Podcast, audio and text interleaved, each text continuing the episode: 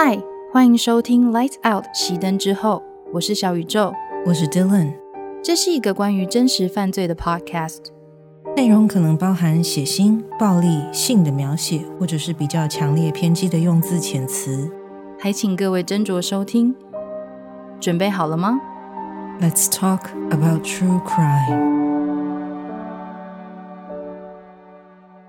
欢迎回到《Lights Out》熄灯之后第二季第一集。欢迎回来！我怎么感觉你好像很有精神？我怎么感觉你好像很嗨？因为我真的很激动哎，也不是说激动了，很兴奋吧。因为毕竟休息了一个月嘛，然后这期这段期间其实也一直收到大家说：“哎，你们什么时候会回来啊？有点想念你们的声音啊。”然后那是我家的猫。我觉得我我决定这一季啊，我不会剪掉太多猫的声音，除了骚动的声音以外，我发现大家好像都蛮喜欢猫咪的叫声的。那你们再跟我们说，你们觉得怎么样？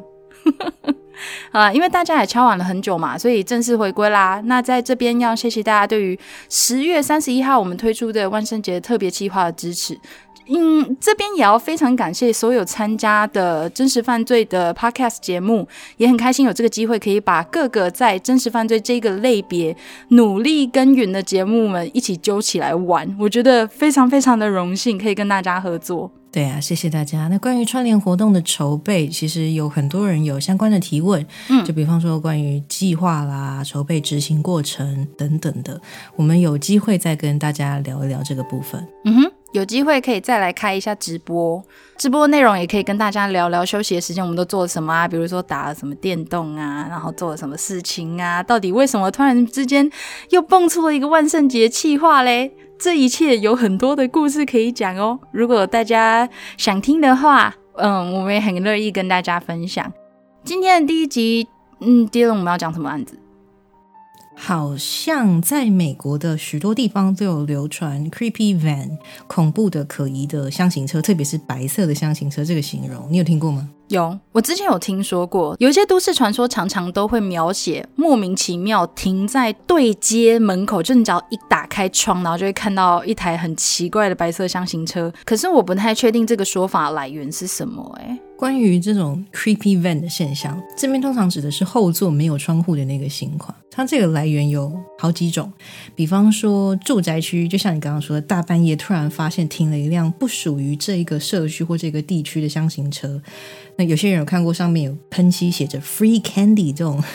免费的糖果这种非常不知所云的字样。嗯，另外也有听说过绑架犯会开着类似型款的箱型车到处绑架小孩。今天要跟大家讲的 Dean Coral 的案子，也是其中可能的由来之一哦，因为他就是会开着自己的箱型车到处去诱拐被害人的。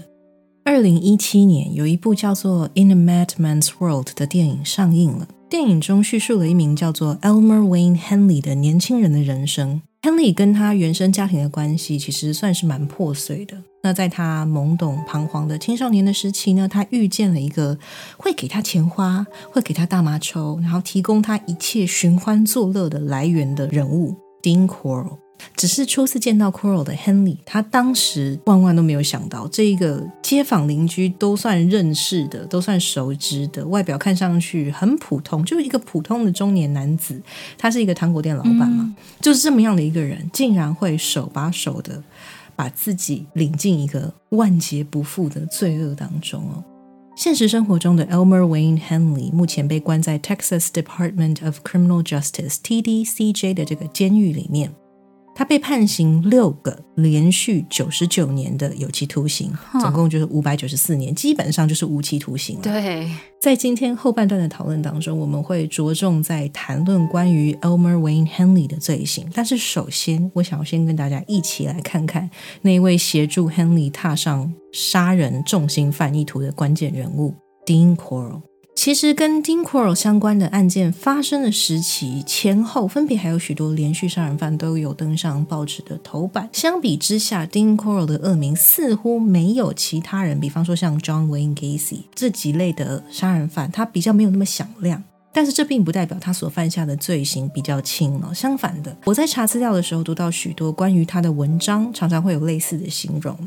He was the worst of the kind, and because what he had done to his victims were so heinous and cruel, almost too much for words to describe, people don't even talk about him. 翻译起来就是他着实是最糟最糟的。那正因为他对被害人们所做的事情实在是太残忍、太变态、恐怖到文字都难以形容，所以人们就干脆选择就不要去谈论他了。那已经是大家的共同创伤的感觉，有点像这样。嗯。 那我们就先来看看 Dean c r o l 这个人的成长背景嘛。Dean Arnold c r o l 出生于一九三九年的十二月二十四日，也就是平安夜。他的出生地是印第安纳州的 Fort Wayne 地区。他被称为是休士顿一带有史以来最残忍、被害者数最多的连环大规模的杀人魔。在他还活着的时候呢，媒体跟社会大众给他两个称号：The Candy Man，还有 The Pied Piper。嗯，至于这两个昵称的由来呢，我们会在案件说明的过程当中再跟大家解释。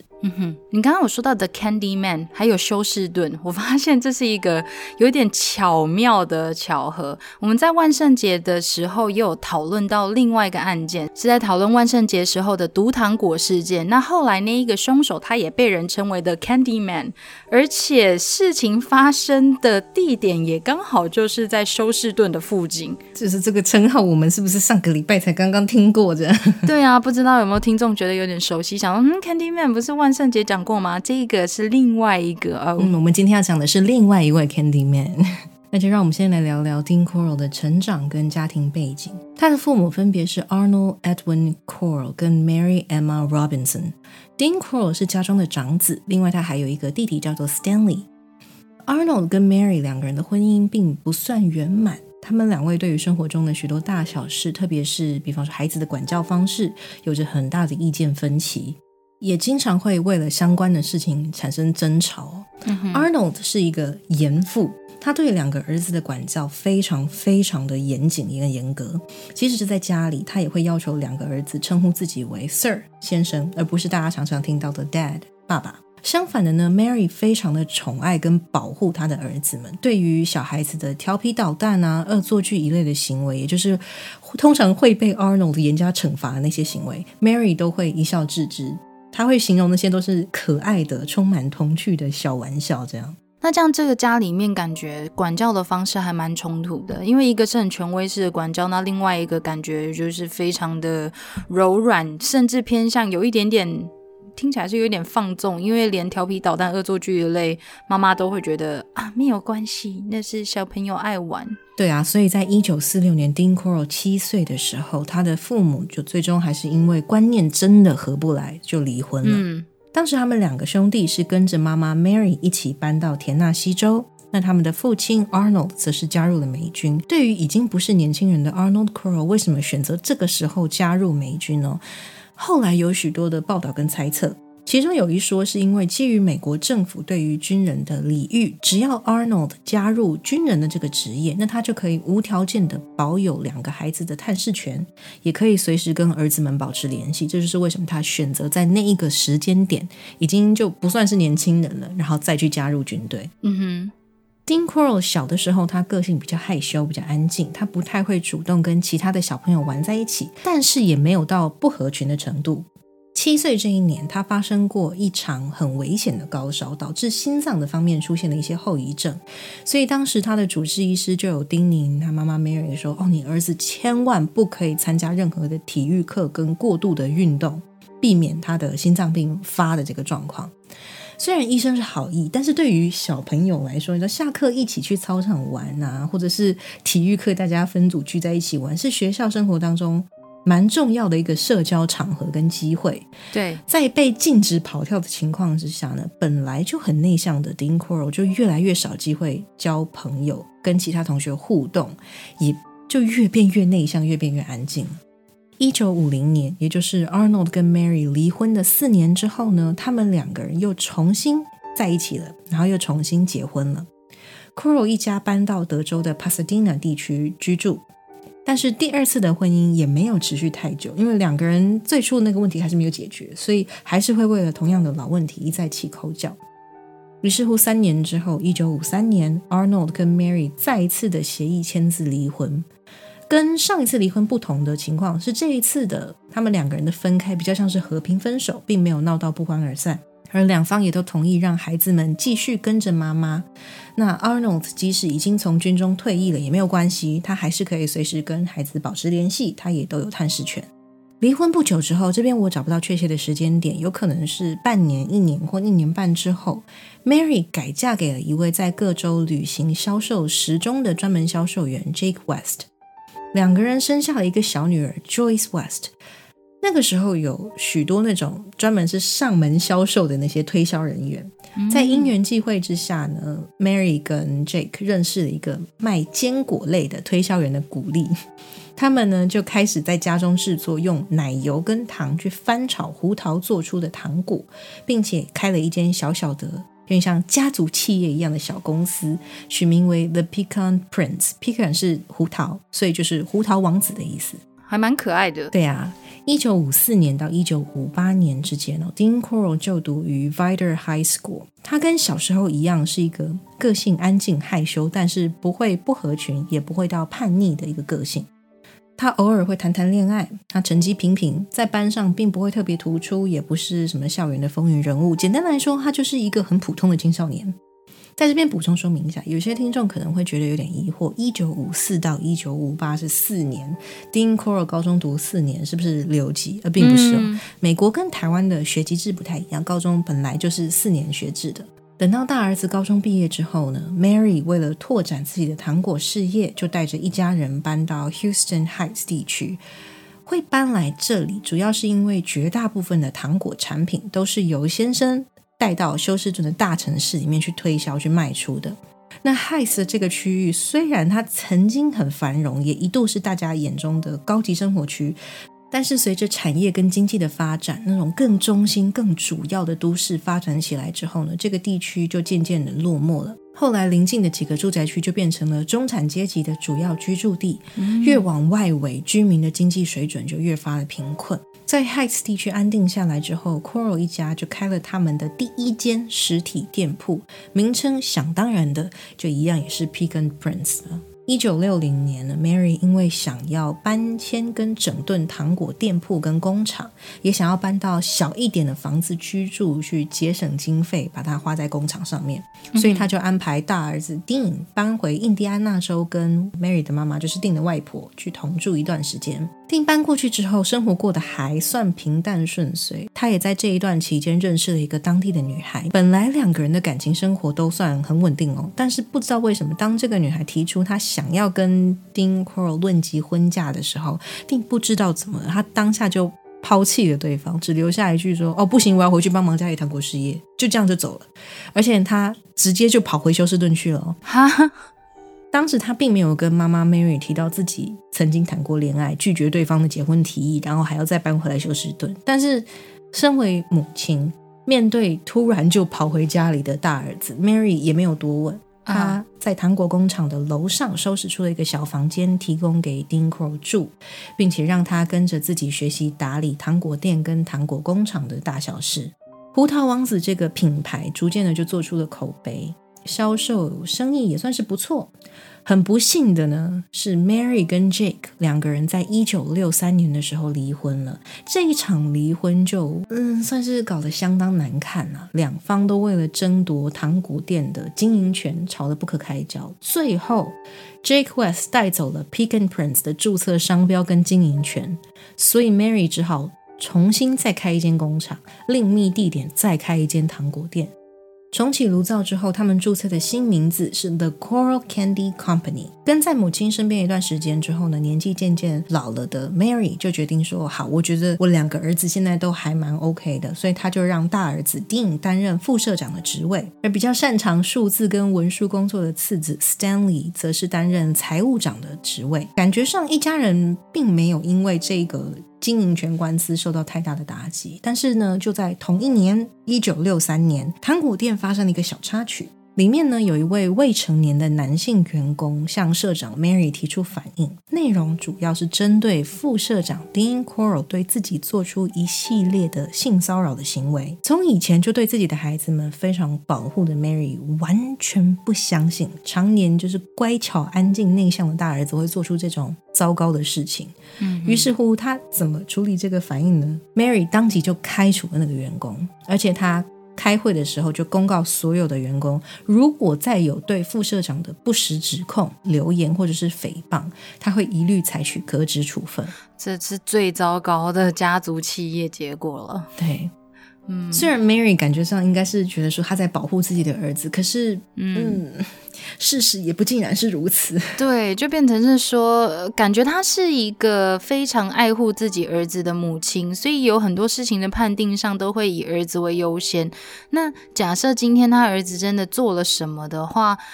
呃，他用这种方式其实也是对自己的公司的员工一种伤害，久而久之也会对他事业造成一些伤害的。对，而且今天稍后我们也会提到，他的儿子还真的做了一些什么事出来。是啊，而且还是很严重的那一种。在一九六四年，因为越战的关系，适逢壮年的 Dean Coral 就被征召去从军了。根据之后他跟军中友人的聊天的内容，我们可以稍微去推知了。在加入美军的期间，Dean Coral 第一次跟其中几位同性的同袍之间有了一些比较浪漫的相处模式，并且也有更多亲密的接触。也是在这段日子，让他认知到自己其实是一个同性恋。虽然对于自己的人生有了新的发现，应该是一件不错的事情，但是在军队当中的生活让他完全没有办法适应。于是乎，在一九六五年，也就是从军的隔一年，Coral 就申请退役了。回到糖果工厂之后，身边的人开始渐渐的注意到，他会对年轻男性的员工有着越来越明显跟越来越大胆，类似调情或者是特别亲昵的举动。之前他可能都还是会隐藏，就可能私底下才会这样做。但是退役回来之后，他就没有那么低调了。到底是发生什么事情让这个人解放了？我天哪！对我也很好奇。但是关于他在军中那一段历史，其实我们查到的只有他的。可能是他前同袍的这些人有出来讲一些事情，但是并没有很确切的记录，所以我们也不知道他在军中到底发生什么样的事情。嗯，好可惜哦，很想了解，感觉有这么大的转变，应该是有经历过一些很不一样的事情。嗯，可能是吧，有可能。嗯，Coral 家的糖果工厂跟事业几乎就占据了电影大部分的时间跟生活。前继父 Jake West 在拿走 Pecan Prince 胡桃王子的注册商标之后，也成立了自己的公司，制作糖果的配方跟食谱也是比照 Mary 当初研发出来的比例跟方式制作。真是坏耶！对啊，本来推销时钟的生意就已经做得不错了，他根本不需要再花时间跟心力去经营糖果事业。但是 Jake West 现在可以说是摆明了就冲着前期苦心经营的事业来的。啊，所以他就变成是有点像恶性竞争的感觉。丁跟弟弟呢，为了跟前继父竞争，他们两个人也算是很拼、很努力的在拓展跟增长自家糖果的销售成绩。一九六五年的 Coral Candy Company 搬到同样位于 Houston Heights 地区内的 Helms 小学对面。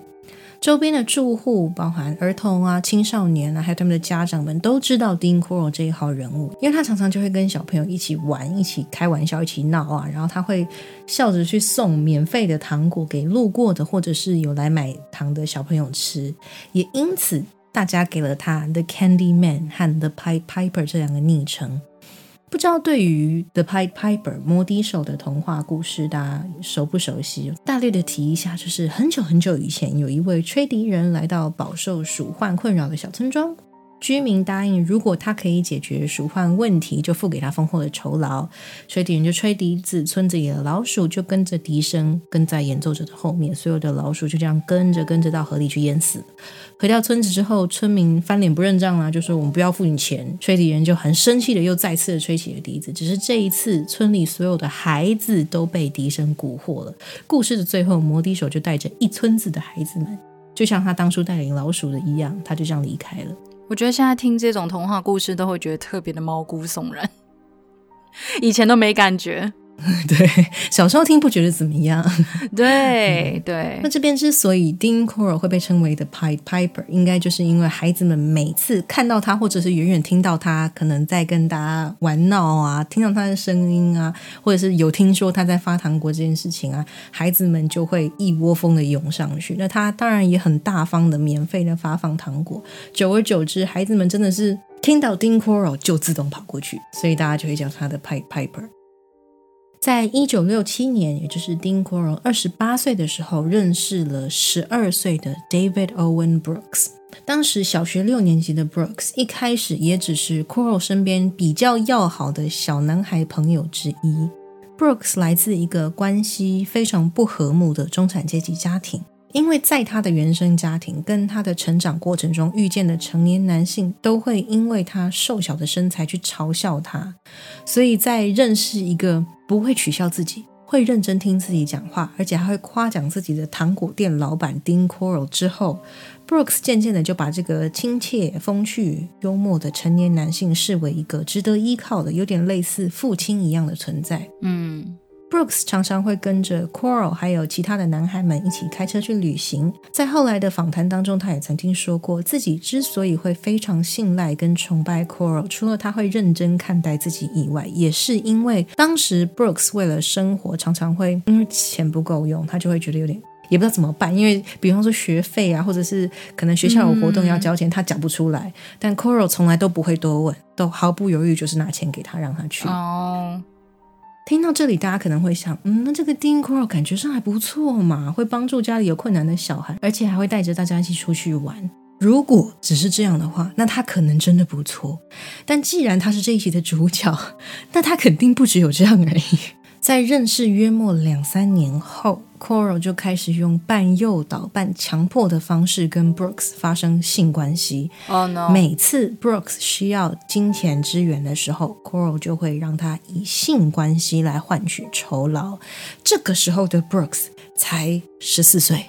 哈，好哦，换言之哦，Coral 一直以来等于是在投资 Brooks 这个小男孩。也许十二岁对他来说还太小，于是乎他就把 Brooks 带在身边，对他百般的好。等到他十四、十五岁，就开始对这个一直以来崇拜着自己，并且可能因为觉得收了自己很多好处，所以必须报答或者是还债的青少年予取予求。提醒大家一下，这个是权力跟角色不对等的性行为，是性侵。如果听到这边还是会有人产生十四、十五岁的健全青少年，如果不想发生性关系，他可以拒绝或逃跑啊，他多少应该也是愿意的吧？如果你有这样的想法，麻烦听完这一集之后回去复习一下第一季第三集史蒂芬的绑架案。案件讨论当中，我们有提到一些关于性侵害的定义，还有为什么明明是性侵受害者却不逃跑的这件事情，我们也有多做探讨。嗯，而且这一件事情，你刚刚有提到说，可能十二岁对于 Coral 来说太小了，所以他就有点像是开始做这种 grooming，用两三年的时间让这一个小男孩对他产生了依赖之后，对这一个成人产生了崇拜，产生了依赖之后，进而对于这一个男性所提出的要求，自然而然就会。越来越难拒绝，就像刚刚 Dylan 说的，如果听到这里会觉得嗯不理解的话，真的非常推荐大家去听第一季的第三集。嗯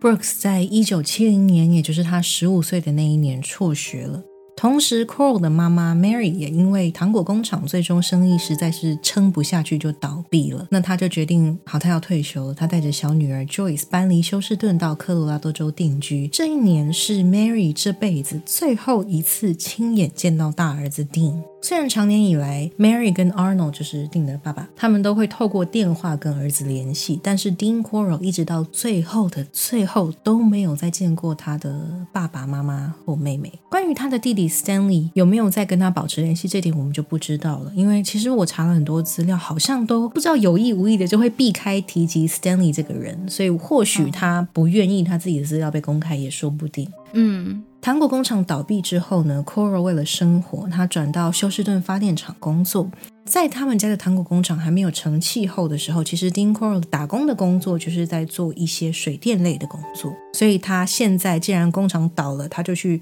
从事他一直以来其实都稍微有在接触的一个领域。他直接到了休斯顿的发电厂去当一般的员工，虽然赚的不多，但是他又没有妻子，也没有小孩，那母亲、父亲、弟妹也都不靠他养，一人保全家保的生活状态之下，在发电厂的工作也算是足够他过上蛮平稳的生活了。不同于我们在第一季讨论到的几位算是居无定所、四处犯案的杀人犯。丁库尔就生活方面而言，算是一个没有喜欢非常剧烈的改变的人。嗯，就如同他的前半辈子，除去当兵跟被迫搬去跟外婆同住的时间以外，他几乎主要的工作都是在自家的糖果工厂，偶尔接一些水电的打工之类的。他之后也将这一份发电厂的工作，算是日复一日的维持着，一直到他离开人世的那一天。后来我查的纪录片里面有看到说，他们有提到丁 r o 其实虽然他都住在 Houston Heights 这个附近，但他其实会换房子，他会搬来搬去，他不会一直住在同一个点，但他都不会离开这个区域。他不太像之前提到 Paul Jones，就是那个 Casanova Killer，他跟他不太一样，那个是沿着洲际公路一路开一路杀，嗯，但他不是，他就是他会租不同的房子作为定点，然后去犯案。哦，他有一个固定的据点，对。所以他不太喜欢改变，就是他不会到另外一个城市去重新开始生活，但是他也不会安于一直待在同一个位置，也算是他蛮狡猾的一点。嗯，就感觉是人家说“狡兔三窟”这种概念吗？哎，有点像。嗯哼。到目前为止，Dean Coral 这个人除了性侵 Brooks 之外，好像还没有犯下什么其他的罪行。但也只是到目前为止。嗯，一九七零到一九七三年间，Dean Coral 杀害至少二十八名青少年，好多。被害者的年龄介于十三到二十岁之间。对啊，他是休斯顿地区被称为史上受害者数最多的杀人魔之一。Coral 的犯罪模式通常是将被害人绑架或诱拐、监禁。虐待、性侵，最后是勒毙或者是枪杀，最后再弃尸。Coral 虽然是主犯，但他并不是单独行动。当时他身边有两位协助犯案的青少年，一位就是刚才提到的 David Owen Brooks，也就是从小受到他帮助，后来被强迫跟 Dean Coral 发生性行为的那一位。另外一位则是我们今天开头提到的，比较后期才加入的。Elmer Wayne Henley，还记得我们一开始有讲到 The Creepy Van 诡异的箱型车这件事情哦。Coral 在犯案期间，主要就是开着一辆后座没有窗户的白色箱型福特。除了这台箱型车之外，他偶尔还是会换着开另外两部房车，以免自己被注意到。是真的是一个很狡猾的，就跟他常常换房子一样。嗯。糖果店现在已经倒闭了嘛？Dean Coral 也失去了跟青少年或者是小男孩们接触的机会。他也明白，一个成年男子去跟青少年们或者是小朋友们搭话很奇怪。现在他已经不是糖果店老板了，这样做就有点怪，也比较容易引起路人或者警察的注意。那因为 Brooks 跟 Henley 本身就是青少年，于是乎 Coral 就利用了这一点，让两人伪装成普通的青少年。去跟他们的同伴接近，邀请他们到 Coral 家去玩。换句话说，就是让 Brooks 跟 Henry 两个人替自己去寻找年纪相仿的猎物。当两个人跟目标搭上话之后，就会邀请对方到 Coral 家去开派对。当然，诱拐青少年靠糖果是不够的啊！现在 Coral 会提供他们说：“哦，你来开派对就有免费的毒品、大麻、酒精。”拿这些去做诱因。如果是陌生的成年男性来邀请青少年去自己家吸毒开派对，实在是太可疑，太容易引起大家注意了。青少年们也不傻，这样的成功率太低。但如果是同样身为青少年的 Brooks 跟 Henley，因为年龄相仿，外形也相仿，所以很容易就能让那些目标人物去卸下防备。嗯，第一季的第三集，Parnell 他也是用这种方式，他到后面也是希望 Steven 可以协助他去诱拐一些新的小孩。到他身边去，然后也是利用 Steven 他年纪比较小，是或者是一个青少年这样子的身份，去接近他所谓的猎物，也是让他们去接触大麻啊、酒精啊，或者是甚至是一些毒品，就会觉得他们用的招式好像都非常的相近，嗯。只是当时的 Steven 他很善良，他虽然有被派出去邀请同伴，但是他不是每次都失败吗？对他每次都说哦，那小朋友嗯不想跟我一起回来，然后或者是用各式各样巧妙的方式避开，所以啊有哎呀。有时候真的觉得说，身为那样子的角色啊，有很多很多的困难跟很多很多的挣扎吧。嗯，Steven 是我们提到比较善良的例子。嗯，今天的 Brooks 跟 Henley 就不一样了。他们在把这些受到蛊惑的青少年带回 Coral 家之后，Coral 会先大方的让他们免费使用家中的毒品或喝酒到昏睡，然后就会趁他们昏迷的期间，用绳子或手铐把他们绑起来，进而性侵虐待，最后杀害。案件被公诸于世的时候，Brooks 跟 Henry 两个人都曾经向媒体表示。自己没有直接参与到杀害那些青少年们的过程，也不知道 Coral 真的会杀掉这些人。他们只负责将人带给 Coral，之后呢，Coral 就会付给他们蛮高额的钱作为酬劳，然后他们就离开了。我不太相信啊，就像你的不相信，后来警方们有查到，他们做的才不只有这样呢。一九七零年的九月二十五日，十八岁的大一新生 Jeffrey Conan 成为 Coral 手下第一位被害人。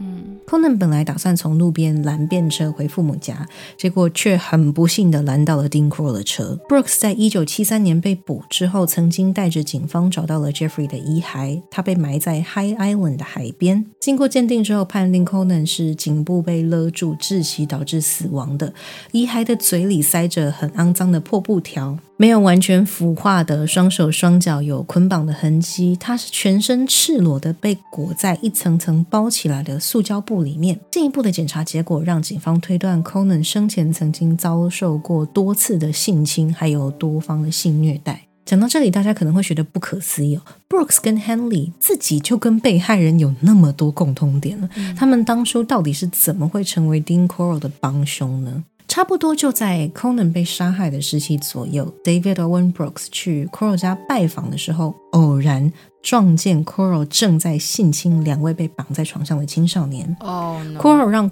Brooks 说：“你不准说出去，我会买一台车送你，看你想要什么车，我就买来送你。”他把这个当做是给 Brooks 的封口费。Brooks 说自己当时就答应了，因为他以为 Coral 只是性侵而已，并没有要做什么。虽然这个观念已经有点扭曲了。对，嘿嘿不久之后呢，Coral 就向 Brooks 坦诚自己杀了那两名青少年，然后又再塞给 Brooks 两百美金，说如果你可以帮我带来其他的青少年，每一次成功，我就付给你更高额的钱作为酬劳。好可怕哦！天哪，对啊，一九七零年的十二月十三日，Brooks 用大麻作为诱饵，将两名十四岁的少年 James Glass 跟 Danny Yates 骗到 Coral 的住处，其中 James Glass 还是 Brooks 之前就认识的朋友哦。嗯，这两个孩子踏进 Coral 家之后，抽大麻抽到昏头，被 Coral 分别绑在他自制的凌虐板上面。这边关于凌虐板这个东西，我一开始只有读到相关的叙述，但是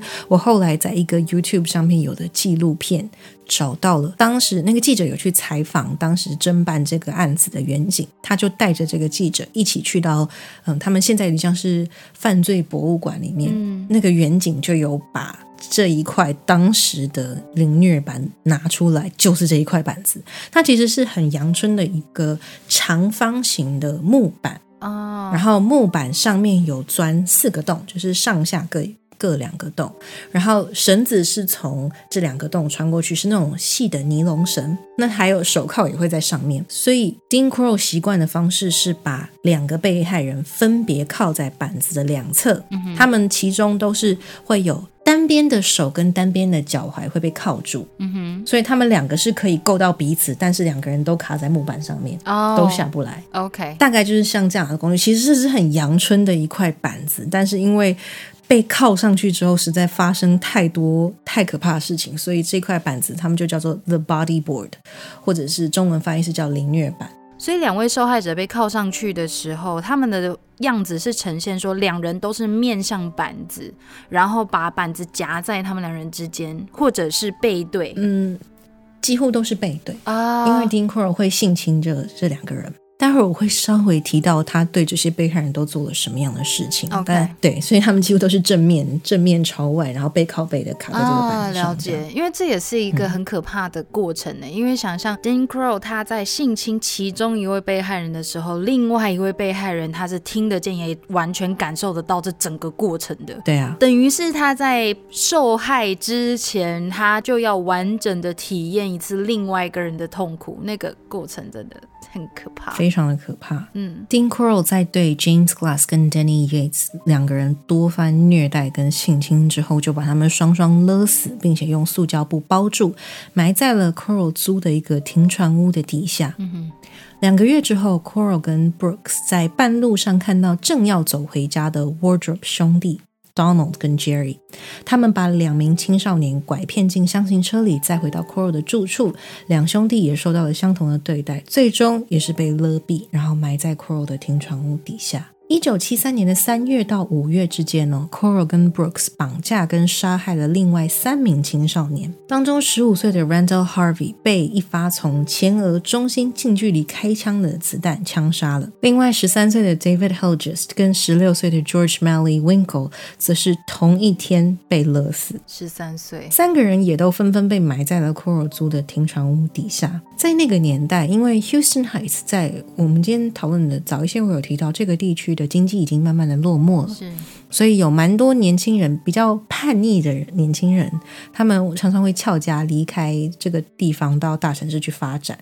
这个是蛮常见的情况，所以警方通常不会对于离家出走、失踪的青少年多做侦查。但是这些陆续消失的青少年的父母，并不是所有人都相信自己的儿子只是跑去大城市发展，他们。还是会很迫切的想要去报警，想要寻求警方的协助。比方说，George Malley Winkle 的母亲，她就很焦急的想要找自己的孩子，因为她的儿子失踪的当天是跟朋友去附近的社区附近的游泳池去游泳，这个跟逃家完全没有关系。他怎么他们只带了泳衣泳裤就出门了，嗯，所以基本上不可能是逃家。但是他去报案的时候，警方却直接把他当成逃家少年来处理。也没有认真的去查，所以不只有 Winkle 家，其实还有蛮多 Dean Crow 的受害者们，他们的父母都有去报案。当时警方内部对于这件事情不重视的程度是到他们内部根本就没有设置 The Missing Persons 这个单位，嗯，那身为家长真的是会很绝望哎、很绝望啊！而且你求助无门啊，小孩子已经不见了，那可能跟他说种种迹象显示，比如说只带着一件泳裤跟游泳的用具出去，是能逃去哪里？嗯。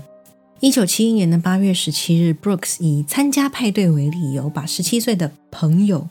Ruben Watson Henny 骗到 Coral 的家，是他的朋友，不是不认识的人。嗯，他把他骗到 Coral 家之后，同样的 Henny 也被虐待、性情、勒死了。同年的九月，Coral 为了掩人耳目，他从本来的住处搬到另外一间同样位于 Houston Heights 地区的房子。在经过多次的侦讯之后，Brooks 终于有承认，他在这栋房子里面曾经帮 Coral 带来两位青少年。两个人在被囚禁四天之后呢，他当中受尽了很多的虐待跟性侵，最终 Brooks 就帮 Coral 一起杀了这两位青少年。很不幸的是，不知道是 Brooks 不愿意说，或者是他真的忘记了，直到现在这两位被害人的身份都没有被查明。刚才我们有稍微提到说，关于 Dean Coral 跟 Brooks 他们会对于这些青少年做出的虐待哦。根据警方后来调查 Brooks 跟 Henley 得出来的口供，他们关于性方面的虐待，就是可能会拿电线去电击人家的生殖器官，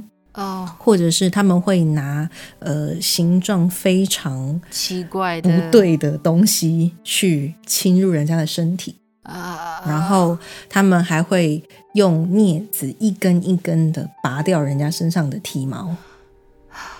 就是单纯的想要看对方痛苦，对他真的就是以想看这个人受尽折磨，然后他们还会用呃硬膜材的那种石膏，把它涂抹在人家的生殖器上面，然后把石膏打碎，干，呃，就是各种方式的去性虐待这个被害人，然后再把这个人杀掉。天呐！而且这些全部都是你说他的受害者年纪最小十三岁，最大也就不过二十岁而已，哎，对啊，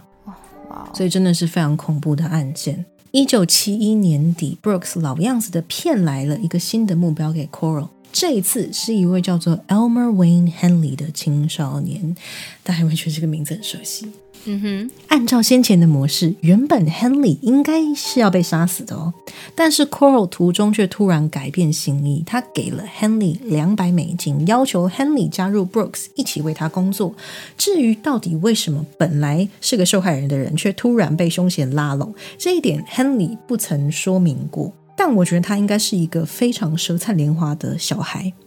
这一点我后面会再说明为什么会有这样的推测，但因为他本人并没有公开的说明过到底发生什么事情，所以我们可能就真的没有机会知道这个转捩点到底是什么。Henley 被逮捕之后，曾经说过，最初他是不愿意加入 Coral 一伙的。然而，在拒绝 Coral 的几个月之后，Henley 的母亲被诊断出了癌症，家境本来就不好的他，根本就付不起母亲的治疗费用，因此他才会觉得他要铤而走险，回过头去找 Coral。本来丁 Coral 跟他说，他们是在进行专门贩售白人青少年的奴隶买卖的这件事情。并且集团的中心是在达拉斯，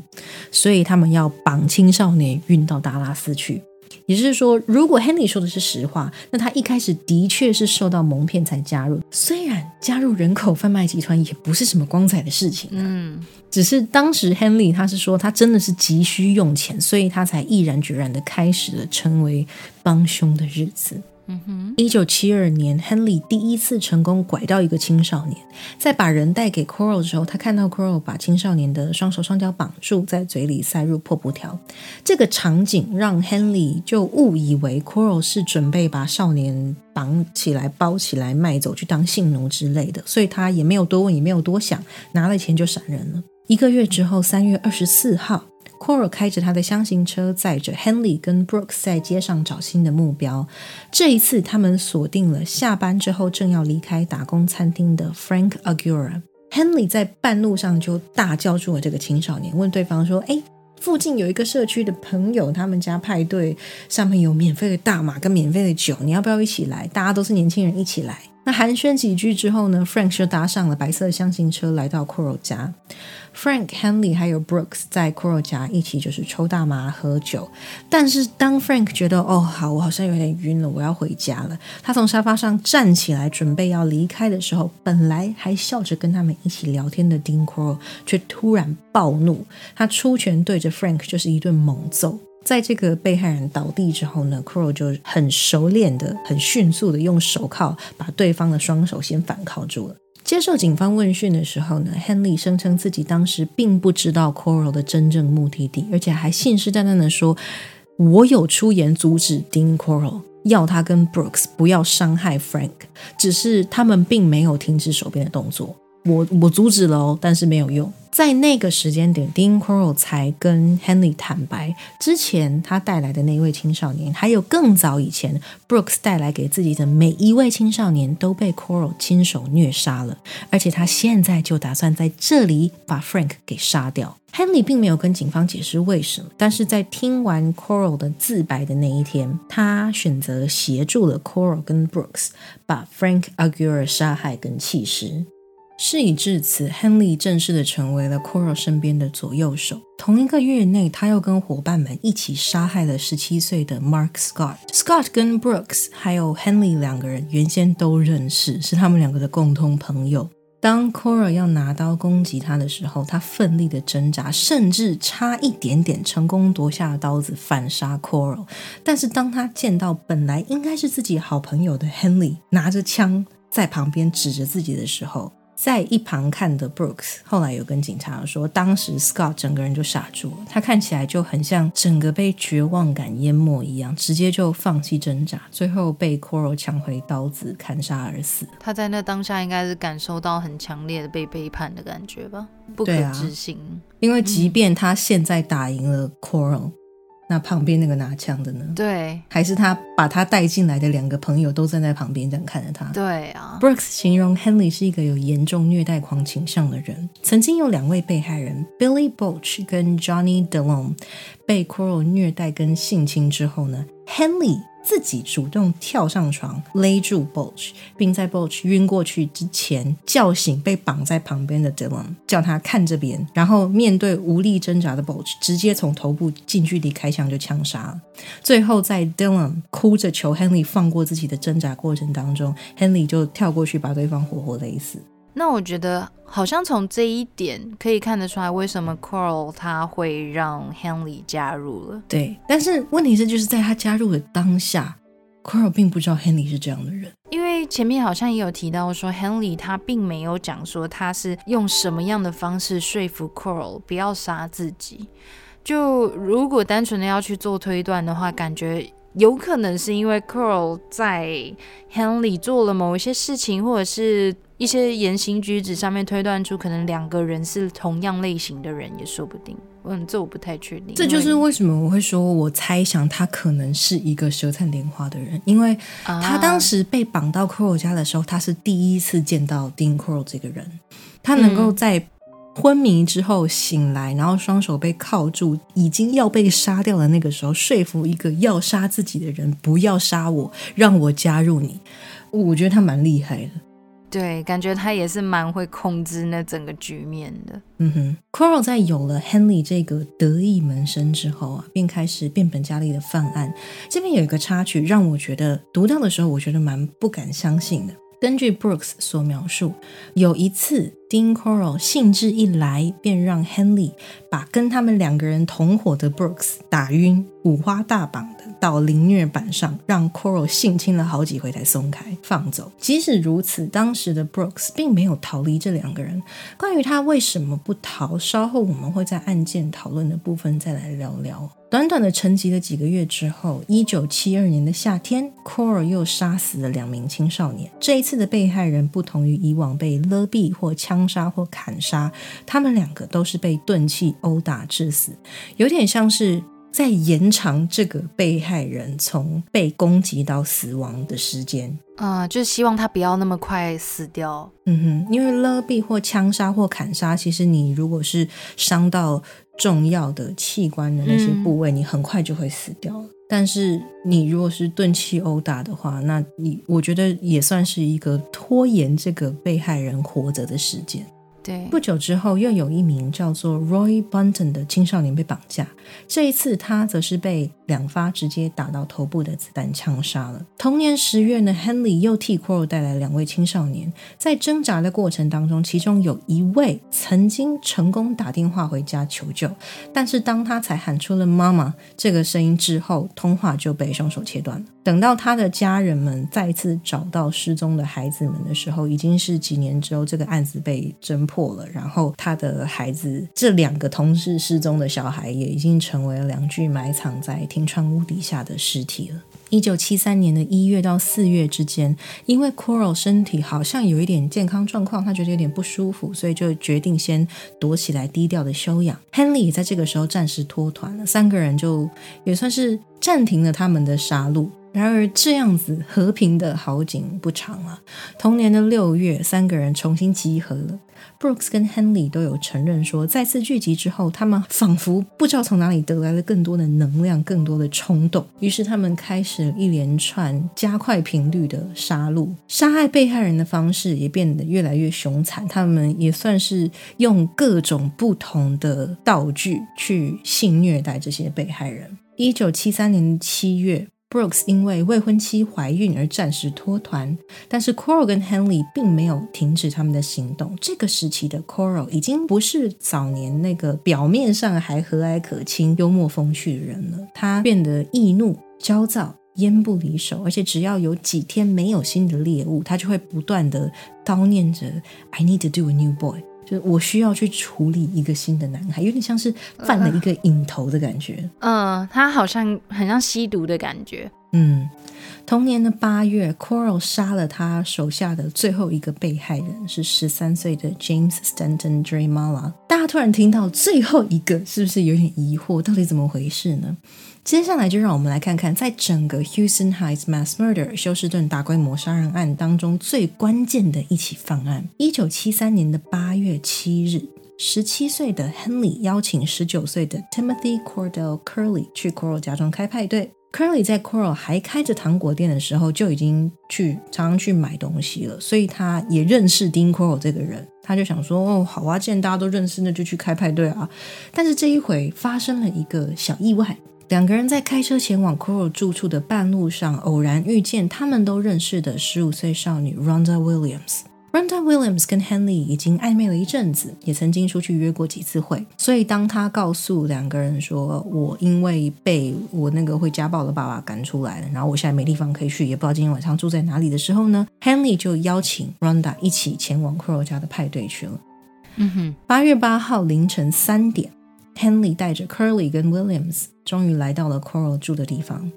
Coral 一开门，他看到 Ronda Williams 这个女孩之后，他非常非常非常的生气。他把 Henry 拉到一边，很生气的怒斥他说：“你你把女人带到这里，你会毁了一切。” Henley 试图跟 Coral 解释整件事情发生，就是啊，Ronda 是我们偶然遇到的，我本来没有要带她来的之之类的。但是根据后来 Henley 的描述，盛怒之下的 Coral 虽然表面上因为 Curly 跟 Ronda 都还在旁边嘛，所以他就好像好啊，OK，我接受。但是他的眼神却充满着怒气跟恶意，这个让 Henley 当时看到的时候，他自己也有点紧张起来了。Henley、Curly 还有 Williams 三个人在 Coral 家喝酒抽大麻之后，大约两个小时。三个人都逐渐昏睡过去了。通常他们犯案的经过，Henley 跟 Brooks 如果两个人是把被害人带来他们家的话呢，他们也会跟着一起喝酒抽大麻，然后一起昏睡过去。但是他们两个是有练习过怎么挣脱手铐的哦。所以当被害人醒来之后，他看到这两个带他来的人跟他一样都有被铐着手铐的时候，他反而还不会那么的害怕，就是他好像心里还有一个希望，就是好，我们大家可能可以一起逃。结果后来发现这两个人就这样挣脱手铐，只剩他自己的时候，那个希望到绝望是很很明显、很强烈，而且是本来以为是同伴的人，在挣脱手铐之后，没有要帮自己的意思以外，还他们还会是帮凶，这种感觉很哇难以想象，真的是会非常让人绝望。以往都是这样的，以往 Henley 都是可以挣脱那个手铐的，他们的手铐也是特别是比较松的那一种。只是这一次，Henley 醒来之后，他惊觉自己的手不是被铐在前面，而是被反铐住了哦，而且他被铐的是比较紧的小手铐，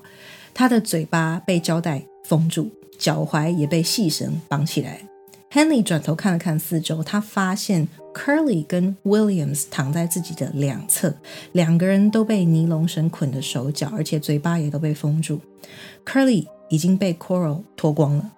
嗯哼，Coral 发现 Henley 醒来之后呢，他就把对方嘴上的胶带撕掉。Henley 跟 Coral 抗议啊，他说：“我为什么要被绑？为什么我现在在这？你到底要干嘛？”Coral 就再一次重申了一次：Henley 把女人带进他家就是万恶不赦的天大的错误，而且让他感到前所未有的愤怒跟背叛，所以他在这里要把那三个人统统都杀掉。Coral 对 Henley 说：“I'm gonna kill you, but first I'm gonna have my fun。”意思就是我会杀掉你的，但是我现在要去享受那些会让我感到愉悦的事情。OK，Coral 对着还在昏睡中的少女 Williams 一阵拳打脚踢，就好像是泄愤够了之后。他才转移目标到 Henry 身上，他把 Henry 拖到厨房，用枪口抵着 Henry 的腹部，不停的威胁说：“我就要在这里杀掉你，我就是要现在这里马上把你杀掉，因为你背叛我，你惹我生气之类。”他就一直说类似的话。Henry 这次又想尽办法对 Coral 各种阿谀奉承、花言巧语，不停的求饶之下，他好像就成功的安抚了 Coral。他说服对方替自己松绑，而且他也承诺说我会全程参与虐杀 Curly 跟 Williams 的过程啊。OK，所以我就说他是一个舌灿莲花的小孩，因为他真的很会讲话。对，而且他是有办法让一个盛怒的人，而且是几乎要失去理智的人，嗯，冷静下来。这也是算是一个他非常懂得控制人家的情绪。我觉得，对啊，对啊。在 Coral 把 Henry 放开之后呢，他们两个人就一起把 Curly 跟 Williams 搬到卧室，分别的绑在两块不同的凌虐板上面。Curly 是腹部朝下趴着的姿势，Williams 则是背部朝下仰躺的姿势。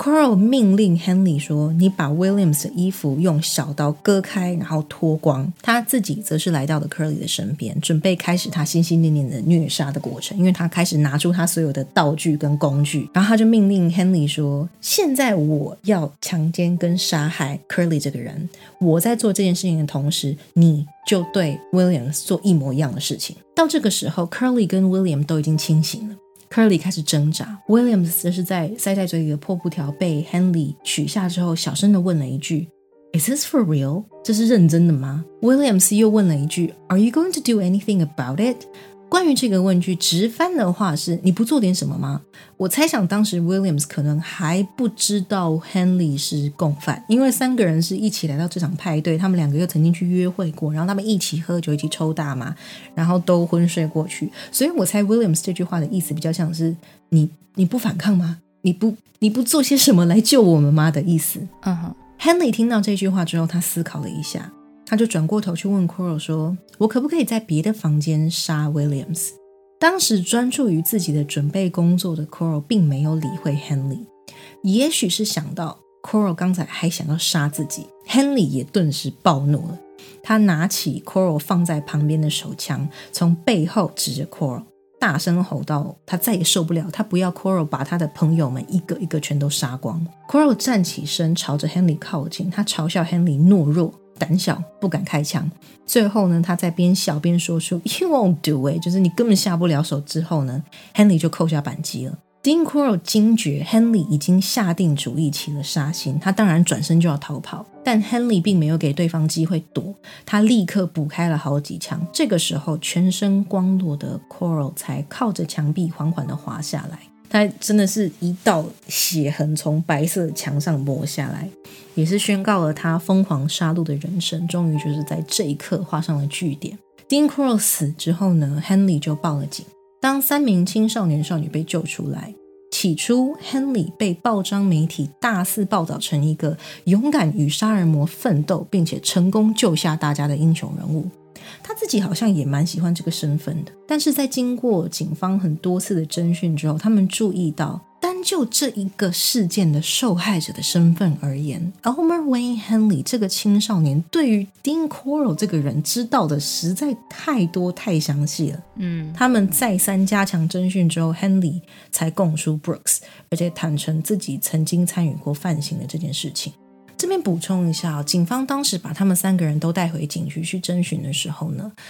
，Henley 好像事前有跟 Williams 还有 Curly 套过口供，所以他们三个人给的故事的口径是一致的。那警察一开始并没有怀疑他们三个，因为他们就想说他们可能就是一起被绑架，然后一起逃出来的人，因为他们三个人其实手脚上面都有捆绑痕迹啊。刚才我有提到 Henley 的手脚也是被束缚住的，所以。我再说一次，我觉得亨利这个人很狡猾，因为他在那么短短的时间内，他就想好了一个把自己的角色完全反转的计划。后来真的是因为他自己讲太多，或许是因为就有一点觉得大家都相信我说的我就是英雄，然后自己就很放宽心的一直讲讲太多，所以才不小心把自己暴露了。那这么多年来，警方靠着 Henry 跟 Brooks 两个人的口供，找到至少二十八名被害人的遗骸。但是由于两个人都曾经脱离过 Coral 身边一段时间，所以警方预测，在两个人没有待在 Coral 身边的时候，可能还有数名青少年惨遭毒手。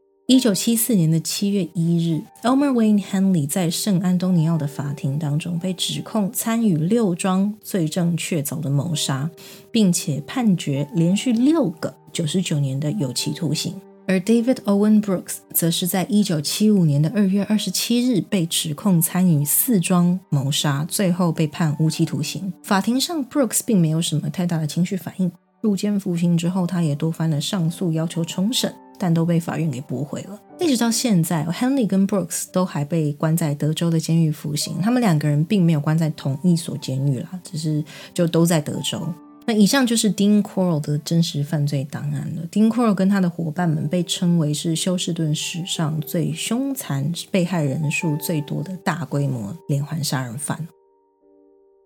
会选择 Dean Corll 的案件来讲。因为我认为他有他独特的地方。举例来说，有许多连环杀人犯的童年都是饱受虐待的，但 c o r 不是。虽然他的父亲是一个严父，而且他的亲生父母离异了两次，后来母亲也再婚过，但自始至终，他们都还是爱护这个大儿子的，并没有因为两个人的感情纠葛迁怒到孩子们身上。另外，许多连环杀人犯在儿童或青少年时期都会有暴力倾向，或者是虐待动物的行为，或者是纵火的行为。嗯，Coral 据我们所知也是没有的。再来就是绝大多数的连环杀人犯都是属于单独行动的。事实上，Dean Coral 从小到他后来出来工作的这个时期，他也被大家称为 loner，就是有点像是孤独一匹狼的感觉。他都喜欢自己一个人，所以他最后会组成了一个小团体。我觉得蛮特别的，因为通常会成为一个团体，然后去共同犯罪的比较常见的模式是，比方说邪教、情侣党。帮派或者是亲属之间的，但 Coral 跟 Henley 还有 Brooks 并没有宗教或血缘方面的连结。从 Coral 让 Henley 把 Brooks 绑起来性侵，到后来 Coral 因为生气差一点杀掉 Henley，这种种看起来了，我认为他们是比较少见的，就是普通朋友的团体。彼此之间的连结也仅止于对于杀戮的渴望，还有对于金钱的贪婪。在搜集资料的过程当中，我想 Brooks 跟 Henley 的心态都很值得探讨。是什么让这两个年轻人决定帮助一个变态杀人犯去诱拐和自己条件差不多，就一样都是青少年的孩子们成为猎物呢？仅仅只是因为缺钱吗？还是因为害怕如果不加入的话，自己就会是下一个被害人呢？那如果单纯只是害怕自己不加入狩猎的一方就会变成猎物，那在案件跟案件之间的空窗期，两个人为什么不离开呢？Coral 并没有绑架他们两个，他们两个是可以自由来去的，他们都跟被害者们一样是青少年。照他们两个这么聪明的看起来，如果当时他们两个联合起来反咬丁 Coral 一口，对方很可能也是无法逃过法律制裁的啊！因为他们大可以说，我们也是青少年，我们也是受害者，只是我们两个逃出来，然后现在我们两个要一起指控这个人，因为他们也都知道他弃尸地点在哪里，也都知道他做过什么，所以这也是一个方式。但是他们并没有选择这条路，他们除了没有选择这条路之外，反而一而再、再而三的回到 Coral 身边去参与行凶。这边我特别想要讨论 Elmer Wayne Henley 这个人。说真的，我认为他比 Dean Coral 更狡猾。在八月八号那一天，他或许是意识到 Dean Coral 并没有原谅自己的错误，就是把女生带到派对上，并且是真的随时有可能把自己杀掉。他为了自保才反杀了 Coral。Henley 狡猾的地方就在于，当时案发现场的四个人当中，只有 Coral 和他自己知道。过去这几年以来，他根本就是 Coral 的同伙啊。另外两名受害者，他们得在场，但是他们当时对这件事情毫不知情。现在既然 Coral 已经被自己杀掉，那知道真相的就只有他跟当时不在场的 Brooks 了。于是乎，Henry 就有点像一派自然的披上了受害者的皮囊，一开始就跟我刚才提到的。一开始在警方跟媒体面前，他就是一个勇敢对抗杀人魔，然后救下同伴的英雄。新闻被报道出来的时候，Henry 曾经跟警察说，他在被绑住的时候有听到 Coral 威胁要把他们杀掉，并且埋在停船屋。起初警方不太相信他，毕竟 Dean Coral 在休斯顿也生活了很长一段时间，许多人也都曾因为 Coral 家的糖果店的关系跟 Dean Coral 这个人有接触，在大家眼中，他就是一个不错的普通的。好邻居，这样的好人居然会被几个青少年说他是杀人犯，这着实是让许多人一开始都觉得不可置信。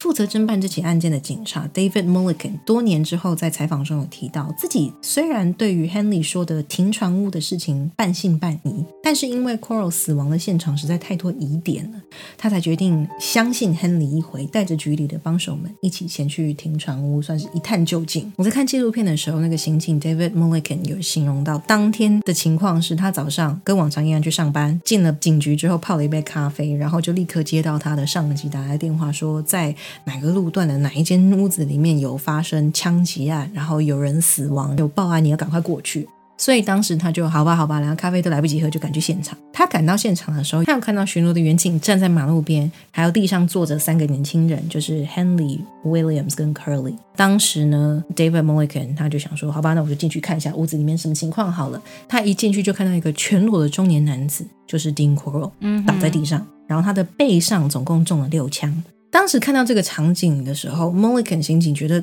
好像哪里怪怪，因为他又在往里面走的时候，他发现地上有几包石灰粉，还有一些塑胶布，然后还有一些看起来很奇怪的道具，不知道是干嘛用的，还有一些板子，就是我刚刚提到的凌虐板。可是当时警方不知道那是什么东西，但是就有手铐、有尼龙绳、有什么东西的感觉就很不对劲，所以 Mulligan 刑警就走走到屋外来问一下这三个人说，刚刚发生什么事。这个时候，Henry 才站出来跟 Mulligan 刑警讲述刚才发生的事情。但是听到这件事情的时候，Mollican 其实一开始真的也不太相信这几个年轻人讲的话。毕竟在当地，年轻人闹事的事情也蛮常见的。但是这个案件跟这个现场让 Mulligan 刑警直觉上却感觉好像有点不对劲，可是他也说不上来哪里不对劲，所以他就决定还是跟着 Henry 给的线索啊，反正就去看一看，顶多就没有东西嘛。嗯哼，这边我们提到的停船屋其实就有点像铁皮仓库，只是当地人很常把他们没有在使用的一些休闲用的船只停到那些仓库里面，所以就叫做停船屋。其实它就是铁皮仓库。警方抵达的时候，他先访问了一下仓库的负责人。负责人小姐说，Dean Coral 租用仓库开始已经有两年多的时间了，他几乎每周都会来个两到三次，而且都会待好一阵子才离开。可是他每次来的时候都还算蛮和善的，也都会跟办公室的员工们打招呼，所以大家几乎都知道这个人。嗯哼，最近一次他来访的时候，还有向办公处询问还有没有多出来的空的仓库空间在出租。刑警 David Mulliken 根据 Henry 的描述，来到一间上锁的，看起来就真的是很普通的铁皮仓库。铁门一拉开，他形容哦，Henry 的脸色是瞬间刷白，好像在害怕着什么。所以 Henry 也是有跟着 Mulliken 检察官一起到现场去的。有，嗯哼哼，当时到现场的人是 David Mulligan，然后 Henry，然后还有一些其他警局派来的帮手。啊，OK，他们是一起去查看这个仓库，因为他们虽然觉得说这个仓库可能没什么，但是要是真的有什么的话，也是还是需要可能会需要 backup。嗯，拉开仓库的铁门之后，Mulligan 就走进去，他检查一下环境。仓库里面有一些堆放在角落的杂物，地上还有铲子，嗯还有跟 Coral 遇害的现场看到的一样的塑胶布，嗯，然后也有石灰粉跟一些被乱丢的衣服跟鞋袜。然后奇怪的是，鞋子看起来大小不一样。最引起他们注意的还是仓库那个时候是泥土地，泥土地上面有着被挖过又埋回去，所以会有一点点稍微高低差的那个痕迹。啊，蒙利肯刑警就命令帮手把土地挖开，看看底下有什么。在他们向下挖差不多十五到二十公分左右的深度的时候，铲子就碰到了包着塑胶布的东西。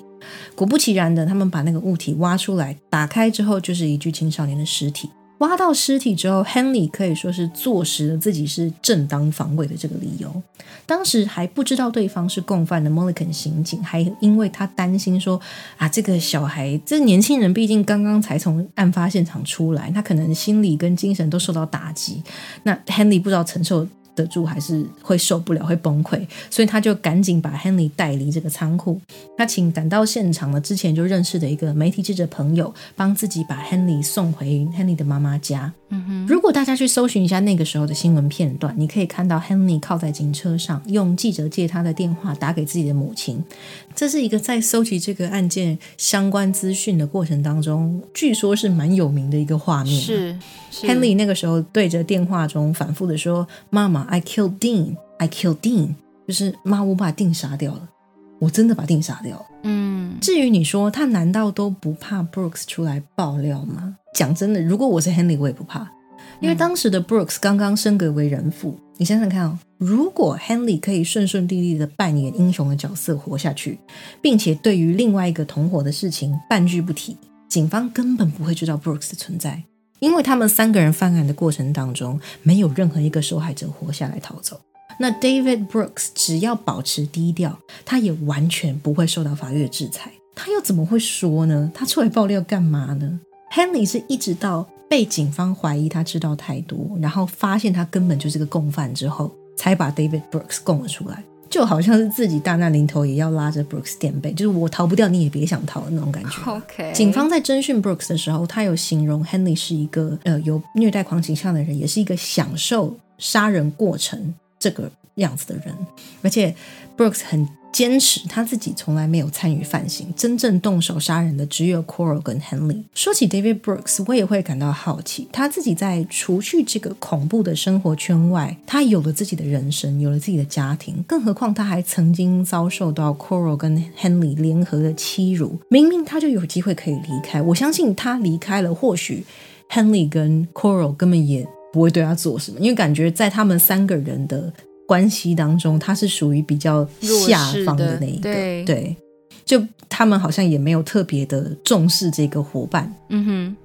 明明他就有机会可以离开，但他还是选择回来，为什么？这一点我其实没有找到很多分析的文章，以下就是纯属于我个人的猜测了。稍早一些，我们有提到 Brooks 小时候常常因为身材瘦小而被取笑。我们对于 Brooks 长大后在犯案团伙以外的生活只知道片段，也许他过得不顺遂，在杀人团体内，至少对于被害人而言，他是上位者。嗯，那也许一旦尝到握有权力跟控制别人生死的这个滋味，他也许也无法停止自己，也说不定哦。第二种可能是他也许也曾经试着离开过，但是 Coral 跟 Henley 可能有威胁他说什么，要是你敢离开，要是你敢说出去，你就是下一个目标。我们曾经已经对你做过这样事，你不要以为我不敢做第二次之类的。那碍于恐惧，他只好继续参与。这个我就不知道，但是我我我猜测应该是这两种可能吧。嗯。这边跟大家补充一下，我在看关于 Elmer Wayne Henley 的纪录片的时候，影片底下的评论区有一个留言，真实性我不敢保证，大家来听听就好。虽然说如果是真的的话，那 David Brooks 也是一个心机深沉，就是把自己真实的自己隐藏的很深的一个狡猾的角色了。因为篇幅很长，我大略的统整跟翻译一下。这个留言的人呢，说他很早以前就认识 David Brooks，是在 Brooks 一家搬到休斯顿之前，所以大概是在国小国中的时候。他并不像被逮捕之后他自己讲的那么弱小，那么无辜。留言者说，Brooks 从小学开始就会伙同另外一位叫做 Robbie Fuller 的同学一起霸凌自己。不管他在同一个区域换到哪一所学校，可能是因为学区附近就住宅区大家都认识，所以呃，他总是还是会被 Brooks 这一行人找到。他说，Brooks 的妈妈非常的严厉，所以 Brooks 都在他妈妈背后使坏。留言者曾经撞见 Brooks 虐待动物，就比方说蜥蜴一类的小生物，他会去虐待，然后杀掉这些小动物。而且也曾经在国中的时候，在学校废弃物堆里面放火，当时还有一群学生都有发现。那个时候，这个被霸凌的学生，不管去跟老师还是跟他自己的爸妈讲这件事情，都没有人相信他，因为 Brooks 看起来是一个蛮瘦小的学生嘛。留言者就说，Brooks 喜欢看到其他的人或者是其他的生物感到痛苦，而自己则是他多年以来选择欺负的主要对象。虽然在留言的篇幅当中，他有提到自己非常的恨。David Brooks 这个人，但他同时也有说到，当时大家都心知肚明，Brooks 的妈妈是可能是一个有家暴或者是虐待行为的人，所以 David Brooks 自己同样也是深陷于痛苦之中。那他会做出这一系列的行为，这个留言者推论是因为 Brooks 想要看到所有人都跟他一样痛苦。虽然是影片底下的评论，所以真实性存疑。可是，如果上述的评论属实的话，实际上 Brooks 他才是符合 McDonald Triad 所描述的类型。比如说，他会虐待小动物，或者是有纵火等等的行为。那么，在第一季我们也有提到，如果有小孩做出符合 McDonald Triad 所描述的行为，不代表这个小孩子未来一定就会成为杀人犯。更大的可能是代表这个小孩正遭受虐待，或者是处在极度高压或暴力。的环境之中，同样是警讯，可是比起警戒这个小孩子，更需要注意的是这个孩子所处的环境是否具有危险性这一点。而前面所提到的网络留言中，留言者是有提到 Brooks 的母亲对于他的管教几乎可以说是虐待的程度。如果前面这一段描述是真的的话，那么 Brooks 的童年时期对于他人的霸凌，还有其他种种的行为，似乎也有了一个。合理的解释。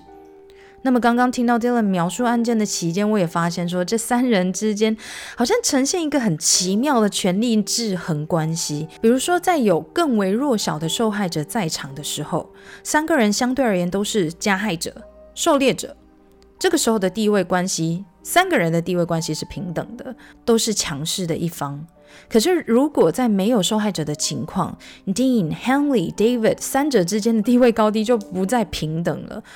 从前面的描述可以听得出来，Dean 在这个团体中属于，也是自认为是位阶最强势的一方。Henley 次之，David 则是在最底层。然而，事情真的是如此吗？在 Dylan 讲述案件的期间，Henley 一共有两次单靠说服、安抚还有恳求的方式，或是其他我们不知道的方法，控制住 Dean 的情绪，总是可以在最紧要关头让 Dean 改变主意，不去伤害自己。虽然说 Henley 平时的行为是配合着 Dean 的，可是从前面所提到的这个团体中，究竟是 Dean 控制着另外两个人，还是 Henley 表面上配合，可是实际上却控制着 Dean 呢？这个好像就不得而知了。对啊，我实际上他们是怎么想的？因为他们自己好像目前也没有开口，真的去谈谈他们当时心里的想法，所以我们也不知道。那 Dean Crow 当然更不可能讲了，他都已经。被反杀掉了。在我们一直聊的讨论中，我们都有提到说，人的行为跟想法可以是很简单，又可以是无比复杂的。虽然我们都不能够知道 Henley 跟 Brooks 到底究竟为什么做出了这样的选择，去加入了 Dean Corll 的身边，我们也不知道 Dean Corll 为什么会成为一个安静内向、看起来好像蛮无害的一个人，在。服役完回来之后，突然变得会对同性的年轻男性做出骚扰的行为，然后在后面进而是去有点像是报复性的去性侵跟虐杀这些年轻男性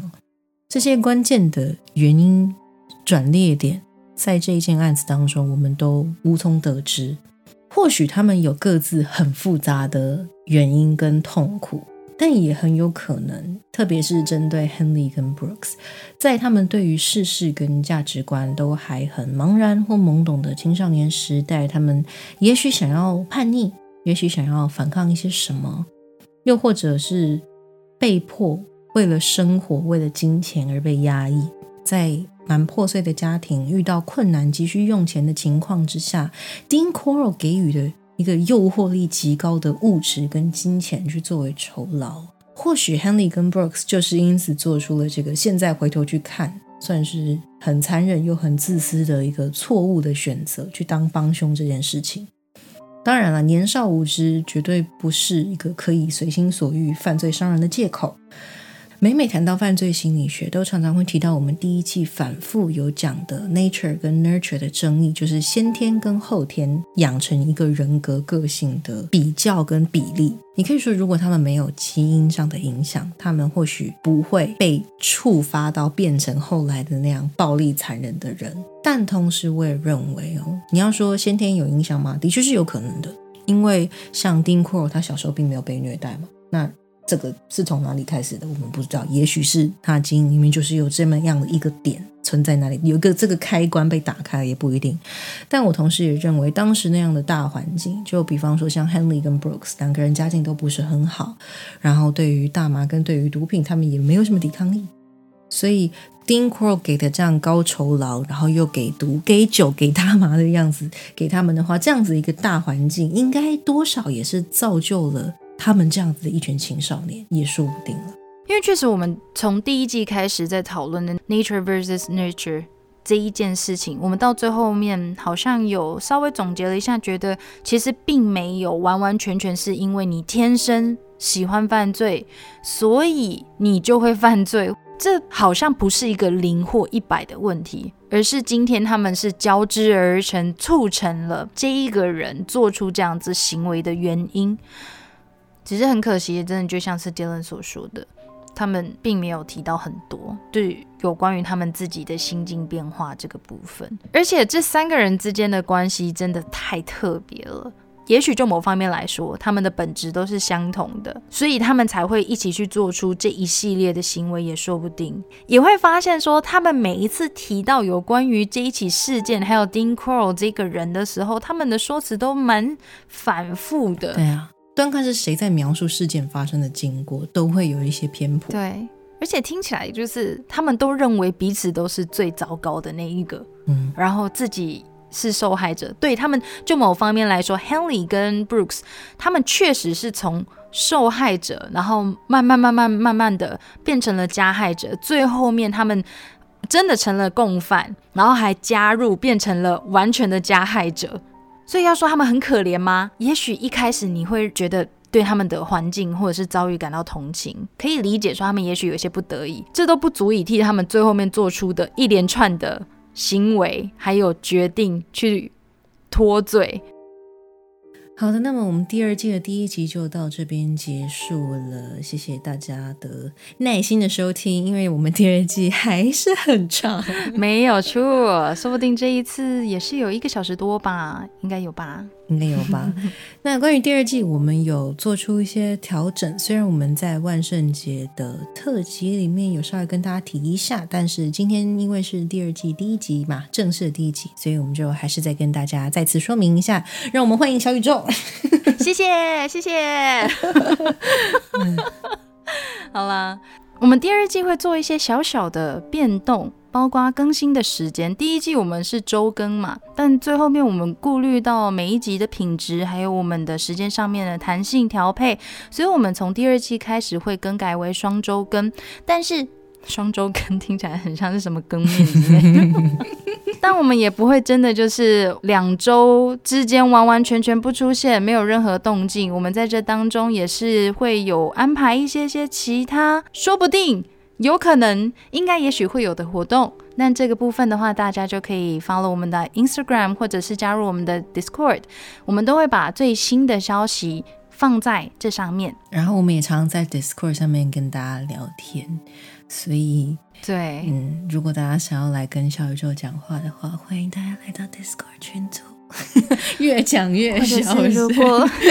最小声，或者是如果你想要找找看跟超梦一样困难的 Dylan 的话，你也可以到 Discord 上面。他在上面，我有注意到他在上面出现的频率，其实比 Instagram 还要高哦。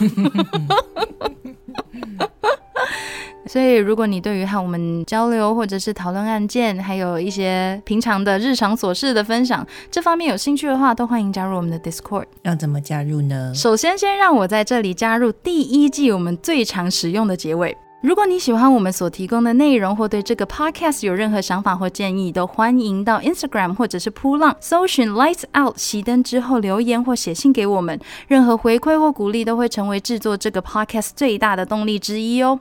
Discord 的加入方法，只要在我们的 Instagram 或者是资讯栏位点 Link Tree 那个连接就可以找到了。我觉得你刚刚讲的好像那个投资理财广告，那个 投资都有风险的。你再讲快一点，你就会跟他一样了。大家可以开两倍速听，想想。其实我也很想要在第二季的结尾可以再多一些些。比较轻松或者是闲聊的部分了，但不知道大家喜不喜欢。如果喜欢的话，也可以跟我们说；不喜欢的话，你就不喜欢就好了，不用不用跟我们讲。我以为你刚刚要说，其实我第二季我也想要在结尾的时候就直接说：好，以上就是今天的案件了，拜拜，连宣传也不要说，大家就大家懂就好，这样。超冷淡，连收尾都没有这样子。我们休息的这段期间，也真的非常感谢大家的耐心等待还有鼓励，特别是很多有写信来啊，或者是私讯过来说，哦，一定要我们好好保重身体或调理身体的，我们都有，我们真的是好好的休息了，我们真的很认真的在当母女，不要说出来，我们也很认真的，比如说第一集我有提到我一直不断咳嗽的部分嘛，我现在全好了，当然啦，就现在还有在做一些后续的治疗，我还是不要把话说死好了，这样子会不会到中间的时候又开始咳？有点怕。那么今天的节目就到这里，感谢大家的收听，我是小宇宙，我是 Dylan，我们下次见。